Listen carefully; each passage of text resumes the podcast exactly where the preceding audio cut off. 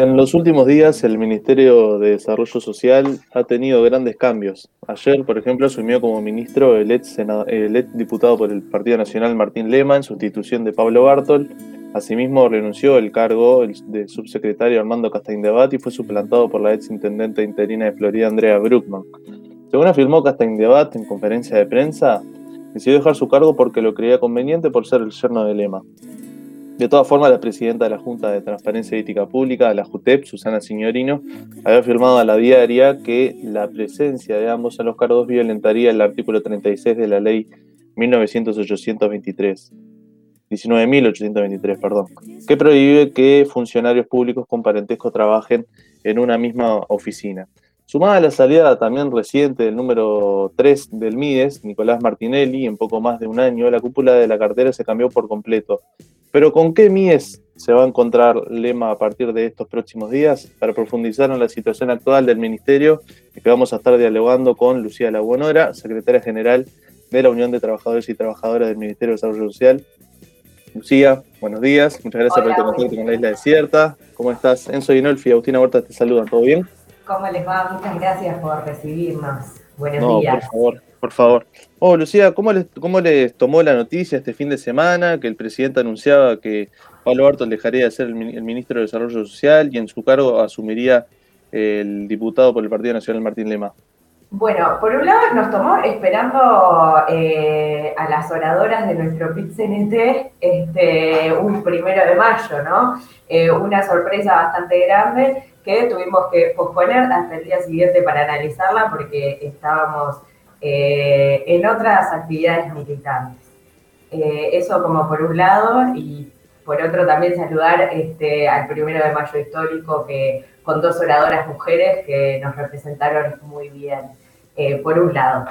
por otro, la verdad cae como una sorpresa, si bien el nombre de Lema este, estuvo sobre la mesa durante el año pasado, este, como tú bien dijiste, con la salida este, del director general de Secretaría, este, se había descartado la posibilidad de movimientos en el corto plazo este, de las cúpulas del ministerio, pero bueno, eh, tampoco es eh, una sorpresa, sino más bien la sorpresa es el, tiempo o el momento. ¿Sorprendió en, alguna forma que sea Lema el, que va a sustituir a, a Pablo Bardol?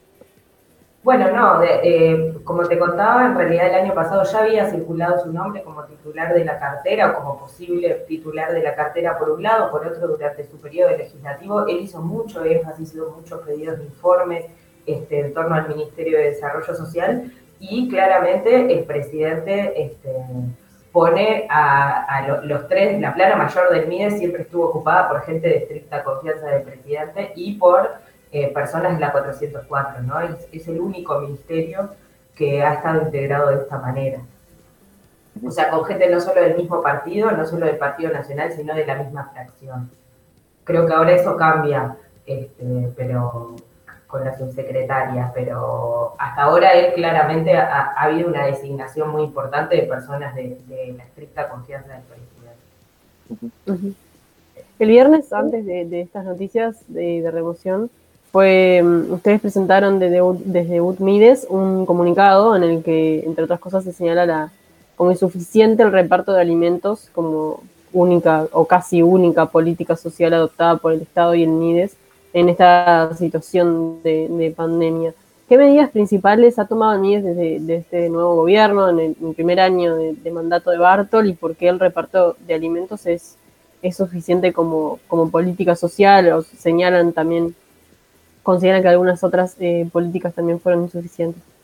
Claro, en realidad nosotros lo que vemos y lo que también tratamos de poner sobre la mesa durante todo el año pasado, en la medida que fuimos pudiendo, fue que en realidad lo que identificábamos era que el ministerio no tenía un rumbo, o sea, nuestras líneas de trabajo concretas no están como bien orientadas y no tenemos claro qué, eh, está haciendo el ministerio. Vemos que nuestros programas se van cerrando, algunos explícitamente y otros más por un bueno entre la pandemia, entre que estamos revisando los programas, entre que, bueno, no vayas más a ese territorio porque no es necesario, ahora te vas a dedicar a entregar canastas, sin un claro diagnóstico de la realidad. Nosotras como sindicato venimos proponiendo y venimos insistiendo en que nuestra función se puede cumplir con adecuados protocolos y con los implementos necesarios más allá de la pandemia, pero de parte de la administración nunca hubo eco para poder elaborar esos protocolos y aplicarlos consistentemente. Y por el contrario, lo que sí hubo fue una orientación muy fuerte hacia esto. Entregamos alimentos, se entrega, se duplica la transferencia sin un abordaje más de, derechos o, de perspectiva de, de, mediano plazo, ¿no? Porque en realidad, sin duda que en este momento urgen los alimentos, o sea, vemos eh, las ollas populares pululando, nuestro sindicato además tiene un trabajo sostenido desde hace un año este, con ollas populares eh, en todo el país, en realidad, porque somos un sindicato nacional, entonces hemos trabajado con distintas ollas populares a lo largo de este último año, pero es bien distinto el trabajo que vos tenés que hacer con el Estado, promoviendo también que las personas eventualmente puedan acceder a, a su autonomía alimentaria y a poder en el mediano plazo tener soluciones sustentables para su propia alimentación. Entonces, de alguna manera lo que vemos son no solo medidas absolutamente insuficientes, sino muy orientadas al síntoma, ¿no? al asistencialismo, a la entrega de recursos este, concretos sin una perspectiva ni, de, promoción de derechos. Y eh, como contraparte, un retiro del territorio de, de, los programas del Estado que se va retirando. Entonces ahora lo que tenemos en el MIE son largas filas esperando la canasta ¿no? Pero no hay un trabajo social sostenido que busque promover otro tipo de funciones u otro tipo de cosas. Eh, y a la vez, bueno, y eso sin ningún tipo de, diagnóstico. O sea, no es que se cierra un programa porque se dice, bueno, esto no está atendiendo este objetivo. ¿no? Nunca hubo esa explicitación. Entonces, de alguna manera, lo que tratamos de poner sobre la mesa es que sentimos que no tenemos como mucho rumbo como, como, como ministerio en cuanto a nuestras líneas de trabajo. Y eso a la vez se refleja en un debilitamiento, eh, hubo muchos despidos injustificados, este, no hubo pagos de salario en fecha el año pasado, ¿no? en una gestión muy débil.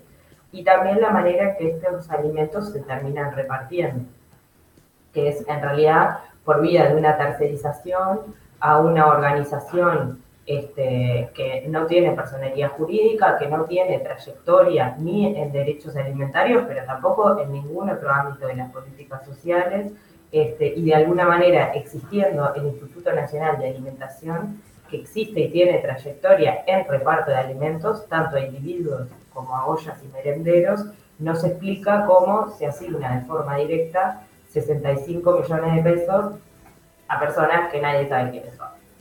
Eh, Lucía, la contratación de organizaciones de sin largas experiencias previas en, este ámbito es algo recurrente en el ministerio. Bueno, es algo que se viene dando, digamos. Este, entonces, de alguna manera, algunos proveedores, o sea, nosotras en realidad, obviamente estamos en contra de la tercerización, sobre todo porque creemos que hay muchas funciones que podemos cumplir las funcionarias públicas y que eso además fortalece y da control sobre la política. La tercerización es un problema muy serio de, de, de, nuestros estados modernos que no viene ahora. Eh, y eso es un problema muy grave porque además vos perdés como control burocrático sobre lo, qué es lo que pasa. Y por más de que la palabra burocracia es una mala palabra, en realidad eh, estamos ahí también para controlar, para tener criterios técnicos. Nosotras tenemos criterios de rendición de cuentas, tenemos este, posibilidades de rendir a la ciudadanía ¿no? y, manejos de recursos que otro tipo de fundaciones no tienen. Y eso, por más de que a veces es engorroso, tiene sus razones de ser. Y sin duda que los procesos burocráticos son también perfectibles. Eh, eso por un lado. Y por otro, sí, sin duda han entrado en escena distintas fundaciones que hasta ahora, por lo menos con el Ministerio de Desarrollo Social, no venían conveniando. Tal es el caso de la Fundación A Ganar, que está siendo como bastante nombrada, este, y otros convenios, no sé, con hoteles, con distintos, este, con, distintas empresas privadas que vienen a ser también eh, una novedad de alguna manera. Y ahí nosotras, ahí lo que insistimos también, que es una debilidad eh, que también trae la, la ley de urgente consideración, es que bueno, que de alguna manera no siempre es un error que, haya nuevos actores en la política pública, porque, porque realmente este, a veces puede ser refrescante, pero lo importante es sostener los criterios y, los procesos competitivos. O sea, vos tenés que demostrar que tenés la capacidad técnica, que tenés eh, trayectoria comprobada, que ¿no? Y, eso es lo que está puesto en cuestión. Y eso es lo que la LUC, en realidad, o la ley de consideración, viene a debilitar. La posibilidad de asignar hasta 200 millones de pesos a través de una compra directa, porque a un jerarca le parece que esa fundación es la adecuada, es un problema. Es un problema gravísimo porque en realidad vos no habilitaste un proceso competitivo, no eh, evaluaste propuestas de trabajo, no y esas cosas son importantes y te da a vos además el contralor de poder asegurarte que quien lleva adelante tu convenio es efectivamente la mejor provisión. Eso por un lado, pero sin duda creo que acá lo otro que también está pasando es que muchas de las cosas que hoy llevamos adelante funcionarias públicas, en realidad eh, se están buscando tercerizar. Y eso es un problema también. Eso es una debilidad muy grande. Eso tiene que ver con, por ejemplo, ya hay un anuncio de que se van a tercerizar las visitas de asignación familiar, las visitas sociales. Entonces es dejar en manos de privados eh, quién le brinda, o sea, la definición, que además hoy por hoy es técnica, sobre quién le brinda, a quién, a quién accede y quién no, a algunos programas que implican transferencias de recursos directos del Estado. ¿no? Y eso queda en manos de privados. Eso es muy peligroso para la política social, tiene un riesgo muy grande sobre el clientelismo este, y es muy importante que eh, el acumulado en política pública, hoy eso lo hacemos funcionarias públicas además, entonces no se explica que eh, el avance o la aspiración sea que lo haga cualquier empresa privada. Eh, y eso es un riesgo muy grande porque es la pérdida del control ciudadano sobre las políticas sociales, ¿no? Cuando venimos hablando mucho de cómo esto tiene fines políticos, de cómo ¿no? Y esto es un riesgo muy grande. Cuando uno pierde el control burocrático de la política social, es que se vuelve clientelar. Eh, estábamos hablando recién de em, situaciones, soluciones como inmediatas a, uno de los problemas que ha dejado la crisis sanitaria y, sobre todo económica, que es la alimentación. Pero hay otra que es em, el refugio, ¿no? Que ahora se viene el invierno y con ello eh, la imposibilidad de muchas personas de permanecer en un hogar Em, y se ha, se ha hablado, han tenido reuniones ciertas autoridades con, las iglesias, por ejemplo, con la Iglesia Católica. Em, ¿Qué se espera en políticas eh, sociales en este nuevo invierno para las personas en situación de calle? ¿Y, qué tan ligado está esto de, las nuevas autoridades con em, la Iglesia Católica o otras religiones eh, o otros espacios? Bien, sobre eso, la, política, de alguna manera, eh, de, los refugios siempre fueron llevados adelante a través de convenios, ¿no? Y en ese marco, si bien podemos ser como muy cuestionadoras y sin duda es preocupante, también tenemos que reconocer que la Iglesia Católica tiene mucho trabajo social en el país. Entonces, no es nuevo que eh, organizaciones católicas convenien en algunos programas eh, del MIDES. Eso como primera este, aproximación. Por otro lado, lo que sí vimos fue el pliego este, sobre, esta nueva idea de los paradores, ¿no? que, en realidad es un nuevo modelo que se propone que implica menos cupos, pero que los técnicos y técnicas, en vez de ser parte de un refugio, que vayan rotando, digamos, que sean técnicos y técnicas que estén un rato en cada refugio. Creemos que esa es una debilidad muy grande, que sin duda, además ahí se profesionaliza la tarea y por ende obviamente se, se, quita la, calidad del servicio, ¿no? Porque es necesario en realidad trabajar en un abordaje más complejo. Este, esta idea de que, de que es mirando a los ojos que se resuelve este problema eh, es absolutamente absurda, teniendo en cuenta de que no solo hay academias enteras, sino que casi todos los estados modernos tienen ministerios enteros abordando la problemática, por ejemplo, de la exclusión social. Entonces, de alguna manera, creemos que es necesario tener formación y trayectoria para abordar problemas como tan complejos. Eso como por un lado, este, creemos sin duda, de hecho, los sindicatos este, en un conjunto consultiva vinculados a, estos programas, eh, hemos, em, hemos pedido a lo largo de nuestra historia, en otros momentos donde, donde los pliegos y en los requisitos para trabajar eran mucho menos exigentes con la formación de las personas, finalmente eh, ha sido o creemos que es un avance que, hayan, que, se hayan aumentado los criterios. Por un lado, estos pliegos sin duda que los bajan y bajan la cantidad de horas de técnicos, ¿no? Y eso de alguna manera baja el servicio, baja las posibilidades y que los técnicos roten genera que cada refugio no genere comunidad en su entorno, ¿no? Entonces, parte de, lo que vos generás cuando vos proporcionás una vivienda o tratás de, como Estado, ¿no? Este, o tratás de revincular o de resocializar, o hay distintos nombres que se llama a este tipo de trabajo, es generar una comunidad, es tender redes. Si ni siquiera el técnico o la técnica son los mismos y van rotando, realmente es muy complejo este, que eso devenga en procesos sostenidos y de largo plazo que impacten este, de buena manera. Y por otro lado, sobre los vínculos con la Iglesia Católica, ahí de nuevo lo que creemos, más allá de distintas reuniones que puedan tener las autoridades con, con distintos eventuales proveedores, que eso no es nuevo y pasa y sucede para elaborar los proyectos también, este, creemos de nuevo que lo que hay que respaldar son los procesos competitivos que nos brinda el TOCAF y, y es por ahí, o sea, si vos brindás oportunidades de competencia a las distintas este, organizaciones, eso es lo importante para poder brindar y, y otorgarle convenios a la mejor propuesta. Eso como por un lado.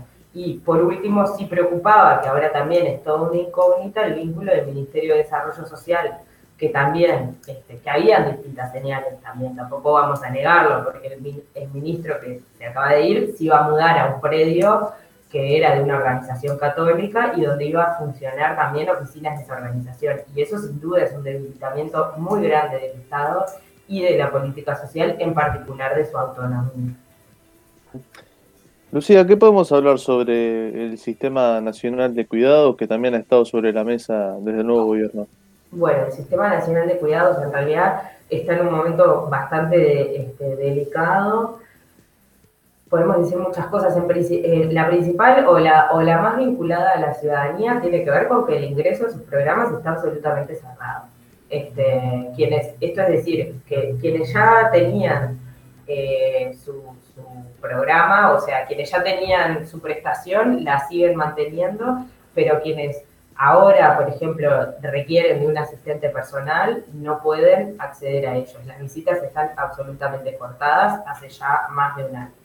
Eso por un lado. Por otro, que sus organismos como rectores no están funcionando. El, consultivo, que es como un organismo rector que, que, asesora a la Junta, que es eventualmente quien este, aplica los planes, no está funcionando. Hoy no tenemos plan este, anual de cuidado, que además por ley debería de haber sido elaborado el año pasado. Este, entonces la situación es problemática y, lo mismo, a la vez no hay una explicitación de parte de nadie, es algo el año pasado que sí hubo de parte del subsecretario saliente, eh, que bueno, que el sistema de cuidados es para países como Noruega, eso suena mucho, pero en realidad no hay una definición de decir esto se termina, ya no es más un objetivo de política, sino que está ahí, es liderado además por quien fuera designada, o sea, se juntó con, con, el Programa Nacional de Discapacidad a una persona con un fuerte perfil orientado este, a, otros, al problema, a las situaciones de discapacidad, con un enfoque además muy complicado y muy cuestionado por nosotras y respaldado también por el ministro entrante, ¿no? Este, recordemos que en diciembre del año pasado las organizaciones sociales y este, varios sindicatos este, vinculados al Sistema Nacional de Cuidado denunciamos distintos manejos de, la política que llevaba adelante el, la ONG que dirigía la dirección. Seamos. Seamos. que también salió en la diaria, nosotras nos contactamos con diversas personas que, que fueron protagonistas de alguna manera este, de esa situación. Y bueno, efectivamente, más allá de sobre algunos temas que, por supuesto no es ámbito de política sindical o, que capaz no podemos decirlo a ciencia cierta si hubo o no manipulación, creemos que va en contra absolutamente de la perspectiva de derechos. Esta idea que quien no esté en condiciones, este, o quien en este momento, o quien, ¿no? O alguien externo que diga que no está en condiciones de criar un niño o una niña, le retiramos el niño. Justamente lo que creemos y lo que abonamos y por lo que trabajamos es porque el Ministerio, y son los marcos normativos que nos rigen, ¿no? Que el Ministerio de Desarrollo Social lo que hace es potenciar las oportunidades de las personas para ejercer sus derechos, no quitarle ese espacio de derechos, ¿no? Este, entonces, eh, también está en una situación compleja también de parte de quien lidera. Volviendo a esto de los programas que se están empezando a desarticular o que están un poco en riesgo, la semana pasada se anunciaba la culminación de Jóvenes en Red, de este programa. Eh, también no se adjudicó motivo a, la finalización del, programa. Eh, ¿Qué implica este cierre? Justo Jóvenes en Red sí sabemos lo que está pasando porque tenemos reuniones periódicas con Felipe Polier. Este, el Jóvenes en Red cerró absolutamente el viernes pasado. Lo que sí sabemos es que hoy los técnicos y las técnicas de Jóvenes en Red saben que están creando un nuevo programa orientado a jóvenes que está dirigido a personas entre 18 y 22 años, que es un rango etario mucho más chico que Jóvenes en Red este, pero no queda claro ni las funciones que se van a cumplir, ni en qué territorio se va a trabajar, eh, ni cómo van, a acceder esos jóvenes y esas jóvenes al programa. Eh, todavía eso está por verse, entonces todavía estamos con expectativas. También es de destacar que este jueves tenemos una reunión que ya tuvimos la semana pasada, una reunión para este, recibir toda esta información con el director que Pero bueno, pasan este tipo de cosas. Ahí la evaluación es que, bueno, que Jóvenes en Red se propuso objetivos este, en torno a la inserción este, laboral o estudiantil de jóvenes este, y, su, su, cumplimiento en términos de, logros o de metas es bajo. Y eso efectivamente es cierto. Este, el análisis que hacemos tiene que ver con, con distintos factores. Este, bueno, que que no sé si, si, vale la pena volcarlo acá, este, pero que está, pero nosotras seguimos sosteniendo que le llamemos como le llamemos, este, es necesario sostener a jóvenes que están en situación de, de, desvinculados del sistema educativo y que no tienen, que el Estado tiene que estar ahí presente este, para poder acompañarlos y eventualmente elaborar estrategias para revincularlos con el sistema educativo, pero de acuerdo también a sus posibilidades y a sus realidades y a la estructura de posibilidades que la sociedad uruguaya les brinde a sus jóvenes, ¿no? Porque no estamos hablando de, o sea, estamos hablando de situaciones este, complejas, o sea, estos programas están apuntados también a las personas como más vulnerables de, la, de la sociedad, no estamos apuntando a a gente que, bueno, que, no le gustó el liceo al final. No, estamos hablando de gente con problemas de oportunidades estructurales, o sea, donde esta sociedad ha expulsado del sistema educativo de alguna manera este, y después el sistema eh, o el mercado laboral no los recibe. Entonces son situaciones realmente complejas, este, con una especificidad muy grande de los equipos técnicos de jóvenes en red que bueno, que trabajan a nivel comunitario, a nivel familiar y a nivel de los jóvenes. Este, y también con otro entramado institucional, que bueno, que eso también este, se fue desgastando con el paso de los años, pero bueno. Lucía, quizá volviendo al, cambio de autoridades en el Ministerio de, Desarrollo Social, este, Telemundo, de, Canal 12, eh, decía que, Lema, que con Lema se apuntó a, un ministro más político que técnico y quieren que el ministerio sea como puerta de entrada a distintos organismos que atiendan las demandas sociales. ¿Qué significa este último punto y que a la cabeza haya más política que conocimiento del tema en sí? Bueno, ahí es difícil de valorar porque supongo que habría que preguntarles a ellos. Este, personalmente, o es raro que yo diga que voy a hacer una declaración personal en este contexto, pero yo no estoy en contra de la conducción política de la política pública.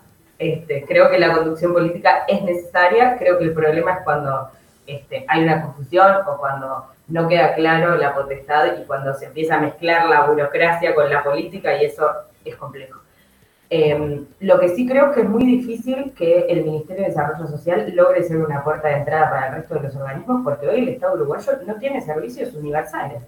Entonces vos vas al sistema de salud pública y a una persona en situación de calle que acaba, por ejemplo, de, no sé, de cometer este, un intento de autoeliminación y al otro día está en la calle de nuevo. Ahora, a mí me pasa eso y yo estoy 15 días internada en, salud pública. Entonces, el mismo servicio, que en teoría es universal, no es universal. Porque, por un lado, porque eso, y nosotros ya lo sabemos, ¿no? Y el Ministerio de Trabajo no puede elaborar un, un programa como Uruguay trabaja, porque no tiene las herramientas para sostener este, a determinadas personas, o sea, para, para trabajar con determinadas personas. Justamente, ¿por qué? Porque esto no es tan sencillo y porque además nosotras también sabemos que, por ejemplo, estoy poniendo el ejemplo de Uruguay trabaja, porque Uruguay trabaja o que el empleo es una excusa o un habilitante para poder promover otros derechos y poder trabajar la salud, la salud mental, eh, ¿no? Como no se queda ahí. Y ese es el principal potenciador de estos programas. Ahora, vos llevas a las personas con las que nosotras trabajamos, por ejemplo, recicladores, al Ministerio de Trabajo, y en cinco minutos se te ponen a llorar. O sea, porque, porque se requiere experiencia, se requiere este, trabajo, se requiere trayectoria en estos temas. Justamente hemos erigido estados y ministerios enteros para trabajarlos. Entonces, es muy difícil sostener que vamos a ser capaces como Estado, ojalá, realmente ojalá algún día pudiéramos, porque realmente cuando vos te querés decir al Ministerio de Salud Pública que tiene que atender a, una persona que tiene problemas de salud mental, porque además está en un contexto este, de exclusión absoluta, no tienen herramientas. ¿No? Y, y, ahí, a la vez, otro de los problemas es que el MIDES, como ministerio bastante joven y bastante débil, nunca ha podido lograr, nunca ha logrado, además, involucrar de verdad al resto de las instituciones. Pero, pero eso es parte de los problemas. Ojalá se pudiera eventualmente este, ser que esto fuera transversal y que todos los ministerios tuvieran efectivamente programas universales o incluso programas focalizados, pero con herramientas concretas. Realmente eso hoy es inviable.